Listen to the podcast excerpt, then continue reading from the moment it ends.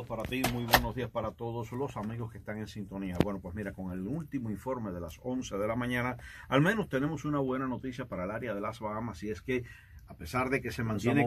Eh, no, no se ha comenzado a mover, pero ha disminuido algo su intensidad. Es un huracán categoría 4, la diferencia prácticamente es nada, pero al menos es menos que lo que habían tenido en horas ¿Cuánto menos A esta hora tiene 155 millas sostenidas. Recuerda que a partir de 157 es categoría 5, por lo que ahora es un categoría 4 pero así se va a mantener. Perdón que te interrumpa, ¿qué es lo que ha provocado pues la disminución en su fuerza? Y qué bueno que está disminuyendo fuerza, ya tú lo habías pronosticado en el día de ayer que iba a empezar a disminuir la, fuerza.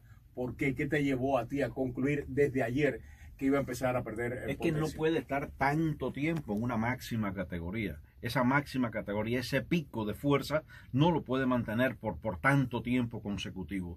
Y por, por, por comportamiento propio del sistema, una vez que lleva un periodo en esa máxima categoría, la tendencia es a que comience a disminuir de forma gradual.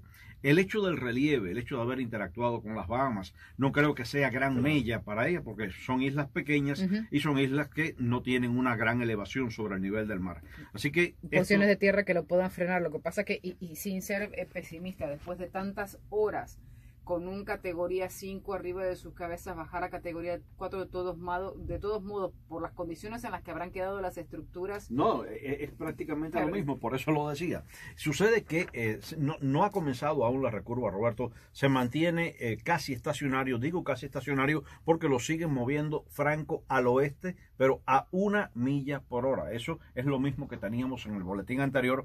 Eh, se supone y se había dicho ya de que en la tarde iba a comenzar ese movimiento hacia el oeste-noroeste y ese sería el punto donde estaría comenzando la recurva. En este último informe se ubica en los 26.8 de latitud norte, 78.3 oeste. Ya les decía, vientos máximos sostenidos de 155 millas por hora, una presión central que alcanza 9.22 milibares y se ubica a unas 30 millas al noreste de Freeport en el grupo de la isla de Gran Bahama y a unas 110 millas al este de la ciudad de Palm.